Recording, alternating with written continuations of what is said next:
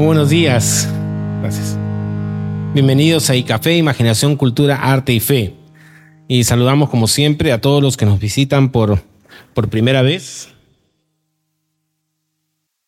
Y claro, a quienes continuamente están aquí eh, semana tras semana. Gracias por estar aquí. Y la semana antepasada, eh, nosotros terminamos la primera parte de una serie que le llamamos Preguntas. Pueden encontrarla completa en YouTube o también en el podcast, el café, el podcast. Y como recordarán los que estuvieron, eh, vimos preguntas que le hacían a Jesús. Y se le hacían personas de, todo tipo, de toda condición. Y se acercaban a Jesús para hacerle preguntas. Algunas de estas preguntas eran muy genuinas, muy, muy honestas. Otras tenían segundas intenciones.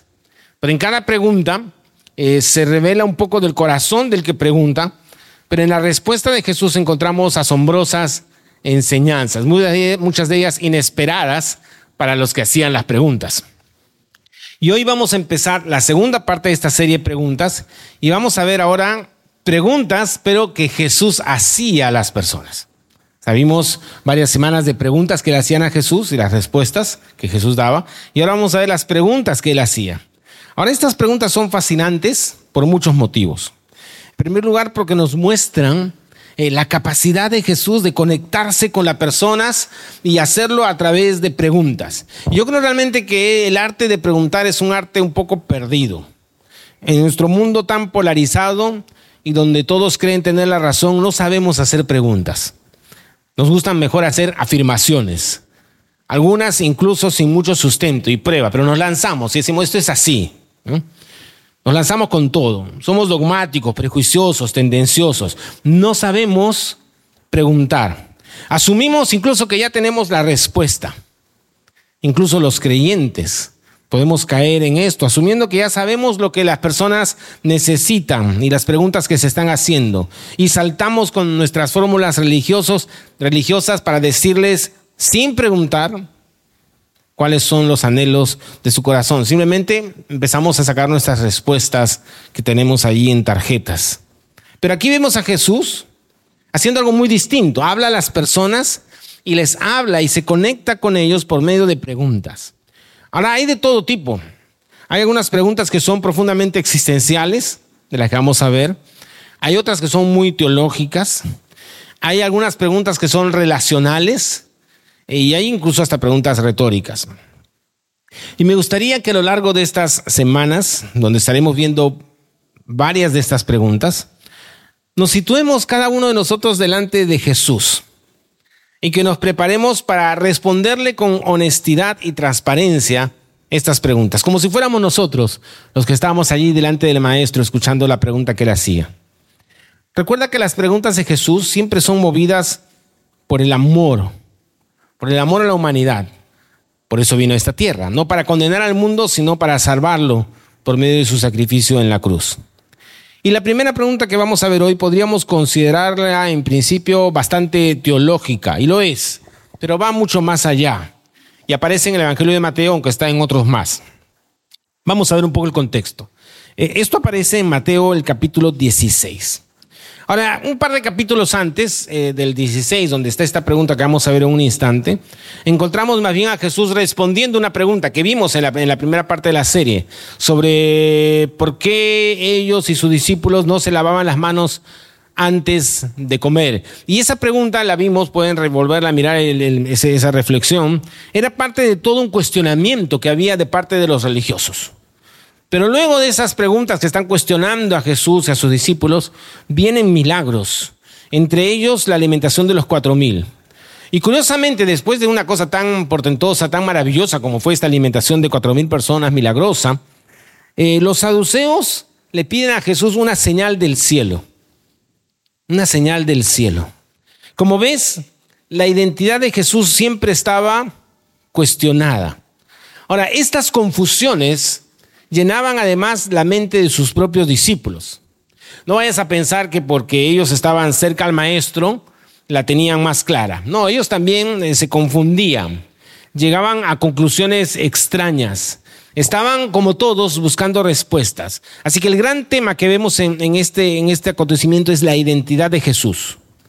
Y tú sabes que los que escribieron los evangelios lo hacen justamente para que sepamos quién es Jesús. Mira lo que dice otro evangelista, Juan, hacia el final de su evangelio, Juan 20, 30, 31.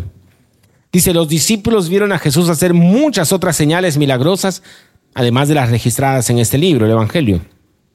Pero estas escribieron para que ustedes continúen creyendo que Jesús es el Mesías, el Hijo de Dios, y para que al creer en Él tengan vida por el poder de su nombre.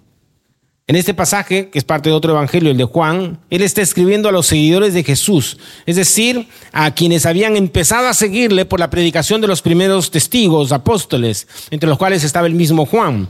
Y este auditorio estaba compuesto generalmente por personas que no provenían del, del judaísmo. Y Juan tenía en mente a aquellos que habían decidido seguir a Jesús. Y nos dice esta, en esta porción que era para él importante que quienes se llamaban cristianos entendieran quién es Jesús. Por eso es que el énfasis en los evangelios, y tal vez de todos los evangelios Juan es el más fuerte en esto de registrar aquellas declaraciones de Jesús que nos muestran claramente quién es Él. Jesús es el Mesías, el Cristo, el Hijo de Dios. Algunos dirán, pero esto no es obvio. No, se sabe que Jesús es el Cristo, el Mesías, eso es obvio. Ahora, no es tan obvio para ese momento. Tal vez para nosotros sí. Pero tenemos que reconocer algo. Jesús, como personaje histórico, es extraordinario. La manera en que vivió, la forma en que se relacionó con las personas, las cosas que enseñó, te dejan realmente asombrado. Eh, es un personaje fascinante. Despierta la admiración de muchos. El primer siglo fue así, la gente hablaba de él, corrían a escucharlo, lo seguían. Aún después de su muerte seguían contando las historias de sus milagros, enseñanzas, de su amor, de su entrega. Y a lo largo de los siglos Jesús sigue despertando en muchos ese tipo de admiración y asombro. Es muy difícil encontrar a alguien que hable mal de Jesús. De haber, siempre hay. Pero es difícil ¿no? encontrar a alguien que hable mal de Jesús. El problema con ese tipo de, fama, si queremos llamarle de alguna manera, es que muchos empiezan a tener una visión distorsionada de la persona, porque se mezclan las historias falsas con las verdaderas, aparecen los mitos, la figura real del personaje se mezcla con la interpretación de cada uno. Desafortunadamente eso ha pasado con Jesús. Y podríamos hacernos una pregunta, ¿cuántos Jesús tenemos en nuestra época? ¿Cuántas versiones de Jesús tenemos en nuestra época? Muchas demasiados. Por ejemplo, tenemos al famoso Jesús político. Muchos políticos creen que Jesús votaría por ellos, ¿no? Y saldría a hacer campaña con ellos, ¿no? El Jesús abierto de mente, que ama a todos y no le dice a nadie cómo vivir, excepto a los que critican, a los que no son abiertos de mente. ¿no? Está el Jesús conservador, que está detrás de las causas más conservadoras, listo a salir a hacer marcha en las calles. Está el Jesús deportivo, ¿no? El que es hincha de tu equipo, ¿no? Y le pides que tu equipo, tu país, llegue al campeonato, al mundial, ¿no? Está el Jesús de Hollywood, ¿no? Con ojos azules, medio castaño, bien guapo, cabello largo. Parece sacado de un musical de Broadway, ¿no? Jesucristo Superstar. Está el Jesús hippie, ¿no? Que está cantando, hay que darle una chance a la paz, ¿no? Todo lo que necesitas es amor, ¿no? Está el Jesús espiritual, lo que está de moda ahora, ¿no? Odia la religión, las iglesias, las doctrinas, solo te pide que busques a Dios en tu interior. ¿Cuántas versiones de Jesús? El Jesús revolucionario, que está listo a tomar las armas para luchar contra la injusticia y la lucha de clases. ¿no? El Jesús gurú, que te dice frases bonitas para poner en memes, ¿no? Es un orador inspiracional que cree en ti y quiere que encuentres tu propio camino en la vida, ¿no? El Jesús del buen ejemplo, ah, que fue una buena persona. Sí, Jesús fue una buena persona. Te muestra el camino para que seas mejor tú. Y podemos seguir y seguir. Y lo que hemos hecho es crear un Jesús que se acomoda a nosotros mismos, a nuestros intereses, a nuestras filosofías, a nuestras conveniencias, a nuestra percepción personal de quién creemos o queremos que sea Jesús. Ahora, esta confusión acerca de quién es Jesús realmente se remonta a los mismos días en que Jesús caminaba sobre la tierra, pero se extiende hasta el día de hoy. Por eso, regresando a este capítulo 16 de Mateo, donde Jesús por medio de un par de preguntas confronta a sus discípulos y a nosotros con este tema. Mateo 16, 13. Mire este versículo. Cuando Jesús llegó a la región de Cesarea de Filipo, les preguntó a sus discípulos, ¿quién dice la gente que es el Hijo del Hombre? ¿Quién dice la gente que es el Hijo del Hombre? Ahí está la primera pregunta. Esta primera pregunta de Jesús es muy sabia, porque Jesús rompe el hielo preguntándoles por lo que otros dicen de Él. Y a todos nos gusta decir lo que piensan o hacen los demás, ¿no?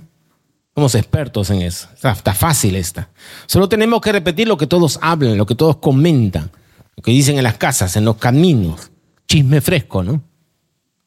Sí, ah, bueno. ¿Quién dice? Ah, yo te voy a decir Jesús. Yo he escuchado, yo he escuchado. Escuché, y poquito más estaban señalando. Fulanito dice tal, fulanito.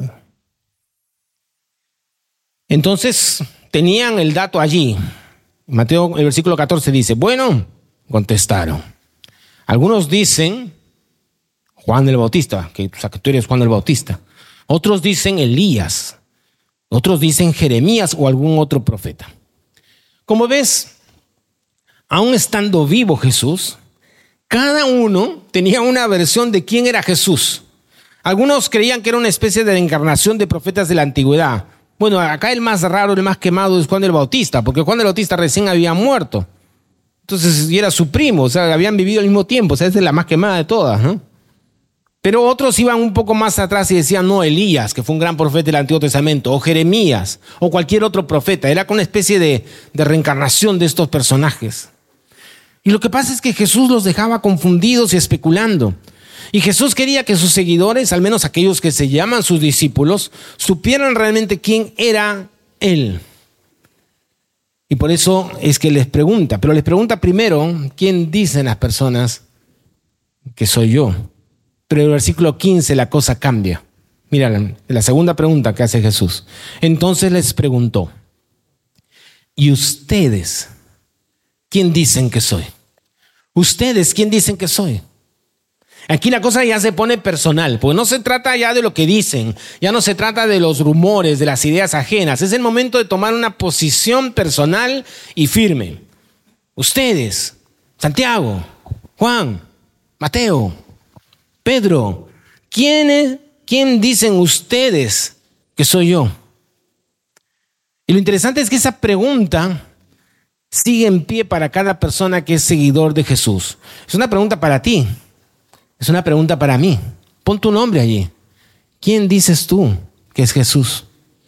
Ahora es cierto que podemos interesarnos en Jesús en primer lugar porque es un personaje fascinante, porque dijo cosas que resuenan en lo profundo de nuestro ser, porque rompió paradigmas como nadie en la historia. Pero en medio de todo eso que es verdad, debemos acercarnos a la esencia de quién es Jesús realmente y sobre todo qué afirmaba él de sí mismo. Ahora, ¿cuál fue la respuesta que dieron sus discípulos? En verdad lo que sucedió más que la respuesta de sus discípulos en general es que uno de ellos saltó a dar una respuesta.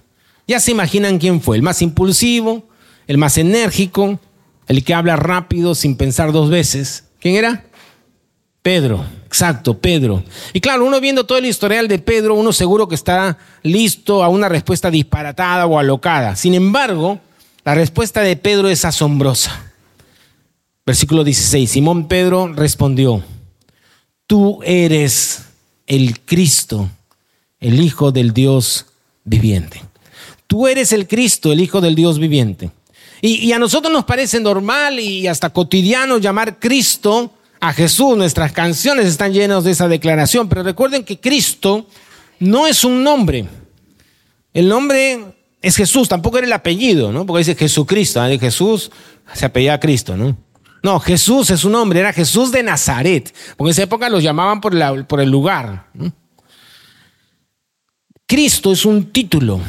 Y Cristo es una palabra griega que significa el ungido o el elegido. Así que Pedro está afirmando que Jesús es lo que en el Antiguo Testamento se llama el Mesías, el esperado de las naciones, el Hijo de Dios que viene a tomar el trono de David, el Rey de Reyes que viene a rescatarnos, salvarnos y a gobernar sobre todo y todos. ¿Recuerdas lo que había dicho Juan en su otro evangelio? Estas Estas cosas se escribieron para que ustedes continúen creyendo que Jesús es el Mesías, el Hijo de Dios, y para que al creer en Él tengan vida por el poder de su nombre. Juan seguro estaba ahí en ese momento cuando Pedro hizo, esa declaración. Porque Pedro había capturado en un instante la identidad de Jesús. Jesús no era un profeta reencarnado. Jesús no era un nuevo profeta. Jesús no era un simple maestro. Era el Mesías, el Cristo, el Hijo de Dios. Juan, el otro discípulo que estaba allí con ellos escuchando esta declaración, luego cuando escribe su evangelio, en Juan 1.1 dice lo siguiente, en el principio era el verbo y el verbo era con Dios y el verbo era Dios. Este era en el principio con Dios. Todas las cosas por Él fueron hechas y sin Él nada de lo que ha sido hecho fue hecho. Y Juan, que estaba ahí escuchando lo que decía Pedro, luego en su evangelio nos está hablando no de un hombre cualquiera, no de un hombre común con cualidades maravillosas. Juan está hablando del Hijo de Dios, es lo mismo que está diciendo Pedro, aquel que era desde el principio, aquel que es el verbo, aquel que creó todas las cosas, que sostiene todas las cosas, que es desde la eternidad y hasta la eternidad. El Hijo de Dios, Jesús, el verbo encarnado, Dios hecho hombre. El problema es que la imagen que hemos creado o que la cultura popular ha creado de Jesús es incompatible con lo que él mismo dice sobre quién era. Y si somos intelectualmente honestos, tenemos que tomar seriamente lo que Jesús decía sobre él mismo. Simplemente decir, no, Jesús fue un maestro. Es incompatible con las declaraciones que él hacía, y en este caso, con la declaración que hace Pedro. Sabemos que Pedro dijo una tremenda verdad al responder a Jesús. Por lo que Jesús dice luego de lo que Pedro había dicho lo siguiente, para que veas cómo Jesús reafirma lo que está diciendo Pedro. Versículos 17 y 18. Entonces Jesús le dijo, Bienaventurado eres Simón, hijo de Jonás, porque no te lo reveló ningún mortal, sino mi Padre que está en los cielos. Y yo te digo que tú eres Pedro, y sobre esta roca edificaré mi iglesia, y las puertas del Hades no podrán vencerla. Algo muy interesante es que esta tremenda declaración de Pedro no es fruto de su erudición, no es fruto de grandes estudios, tenía que ver con Dios revelándole la realidad de quién era realmente Jesús. Eh, le dio la capacidad a Pedro de remontarse por encima de todo lo que se decía, de sus propias dudas y conflictos interiores y abrazar lo que Dios mismo le estaba revelando. Y esa declaración de Pedro, Jesús es el Cristo, Jesús es el Hijo de Dios, el Mesías esperado, se convierte en la base sobre la cual la iglesia es edificada. Quiero que entendamos que tener claridad sobre quién es Jesús es clave para cada uno de nosotros. Eh, ser un seguidor de Jesús no se trata de simplemente un conocimiento estático que se da en un momento determinado de la vida cuando rendimos nuestro ser delante de Dios. Se trata de conocerle más y más, continuar creyendo, porque es muy fácil olvidar quién es Jesús quién era Jesús y, dejarnos arrastrar por esas imágenes parciales, distorsionadas de Él. Porque si tenemos una imagen inadecuada de quién es Jesús, es muy posible que terminemos presentándolo y representándolo de una manera incorrecta a las demás personas. Déjame repetirlo. Si tenemos una imagen inadecuada de quién es Jesús, es muy posible que terminemos presentándolo y representándolo de una manera incorrecta a las demás personas. Por eso es crucial redescubrir los evangelios, al Jesús de los evangelios. Pero por otro lado, si conocemos más y más de Jesús, estaremos firmes y no nos dejaremos engañar. Mira lo que el Pedro, que hace esta tremenda declaración, escribe en su segunda carta, segunda Pedro 3, 17 y 18. Dice, por eso, Queridos hermanos, ya que ustedes saben de antemano estas cosas, cuídense para que no sean arrastrados por los engaños de los malvados ni caigan de su firme posición. Pero, en contraposición a eso, conozcan mejor a nuestro Señor y Salvador Jesucristo y crezcan en su amor. Ya vemos aquí cómo Jesucristo está el nombre con el título. Y así le conocemos, Jesucristo. Pero ahí están ambas cosas. ¿Quién es Él? Para no ser arrastrado, dice aquí, por los engaños y para permanecer firmes, la clave es conocer mejor a Jesús. Y eso significa que no debemos conformarnos con un conocimiento parcial desinformado, popular de Jesús. Tenemos que conocerle realmente. Y para eso vino Jesús a esta tierra, para que podamos conocerle. Eh, lo trágico es que no fue conocido o reconocido cuando vino. Juan en su Evangelio lo dice claramente, Juan 1, 10 y 11. Vino al mismo mundo que él había creado, pero el mundo no lo reconoció. Vino a los de su propio pueblo y hasta ellos lo rechazaron. Bueno, algunos dirán, bueno, pero ahora ya todo el mundo conoce a Jesús. El problema es que las personas saben cosas acerca de Jesús. Tienen cierta información mezclada con ideas preconcebidas, prejuicios, información incompleta. Como decíamos, han, han creado un Jesús a su propia opinión. Y que lo, que nos toca a nosotros es mirar a Jesús tal como Él es, ver a Jesús como Él realmente era, cuál era su verdadera identidad como el Cristo, como el Mesías, como el Hijo de Dios, el Salvador, el Redentor. Y redescubrir a Jesús, como dice Pedro, significa crecer en su amor. Philip Yancey tiene un libro que se llama El Jesús que nunca conocí, se lo recomiendo, es buenísimo. Es uno de sus libros más populares. En él relata su viaje personal de redescubrir la identidad de Jesús. Y justo como hemos conversado, él confiesa que a lo largo de su vida construyó imágenes de Jesús que estaban adaptadas a las culturas y eventos que él había vivido. Cuando finalmente se decidió escribir sobre Jesús, dice que visitó bibliotecas, seminarios de todo tipo, católico, protestante, liberales, conservadores, y se encontró con cientos de libros que estudiaban, diseccionaban a Jesús desde distintas perspectivas. Y permíteme leer un pedazo de este libro de Philip. Él dice así.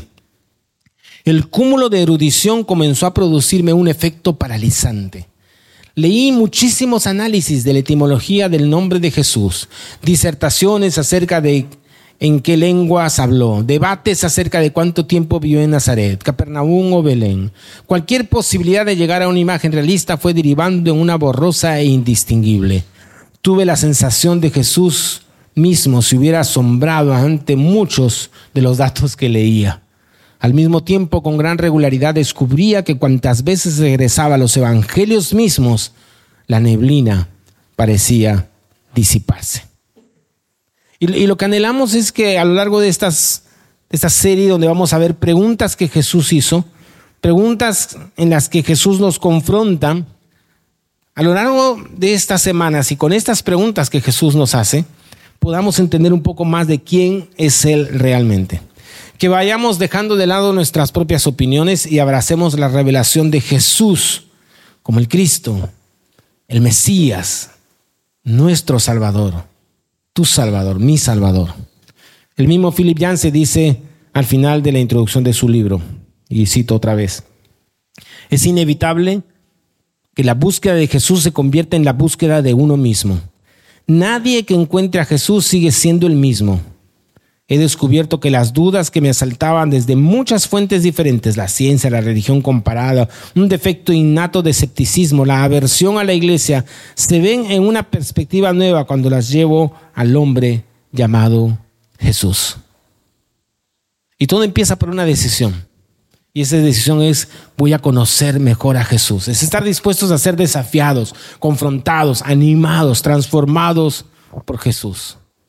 Ustedes ¿quién dicen que soy? Tú. ¿Quién dices que soy? Piensa bien en tu respuesta, en lo que decimos. ¿Realmente creemos que es el Cristo, el Mesías, el Salvador, el Rey de Reyes, el Verbo encarnado, Dios hecho hombre? Si es así, lo único que nos queda es rendirnos a Él, rendirle la vida amarle, porque siendo todo eso, dio su vida por nosotros en la cruz para salvarnos. Entonces lo que hacemos es responder a ese amor, postrarnos ante Él, ante su gracia, ante su misericordia. Vamos a orar. Señor, te damos gracias por estas preguntas tú le hacías a, en este caso a, tus discípulos, porque en ellas nos vemos confrontados. Que somos honestos, Señor, nos hacemos muchas ideas acerca de ti. Y a veces distorsionamos, Señor, quién eres. Perdónanos, Señor. Y que realmente tomemos conciencia de quién eres tú, el Cristo, el Mesías, el Hijo de Dios. Que podamos ser confrontados con la realidad de quién tú eres, Señor, y lo que significas en nuestras vidas.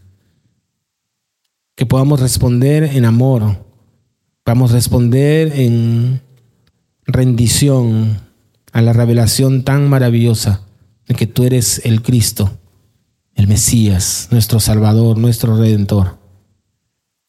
Gracias Señor, porque en un mundo tan confundido, nosotros podemos entender estas cosas, no por ser más inteligentes, no por que somos muy eruditos, sino que al igual que Pedro podemos entenderlas porque tú nos estás revelando esas cosas, el Padre mismo nos las revela. Y gracias porque dejaste tu palabra para que entendamos, Señor. Que podamos comprender la magnitud de lo que significa que tú eres el Señor y que seas el Señor de nuestras vidas. Gracias te damos, Padre. Ayúdanos, Señor, en estas semanas a poder, por medio de estas preguntas que tú hacías a las personas, descubrir más de ti y descubrir más de nuestra necesidad y de quiénes somos también nosotros frente a ti, el Cristo. A ti sea la gloria, Padre, en el nombre de Jesús. Amén. Amén.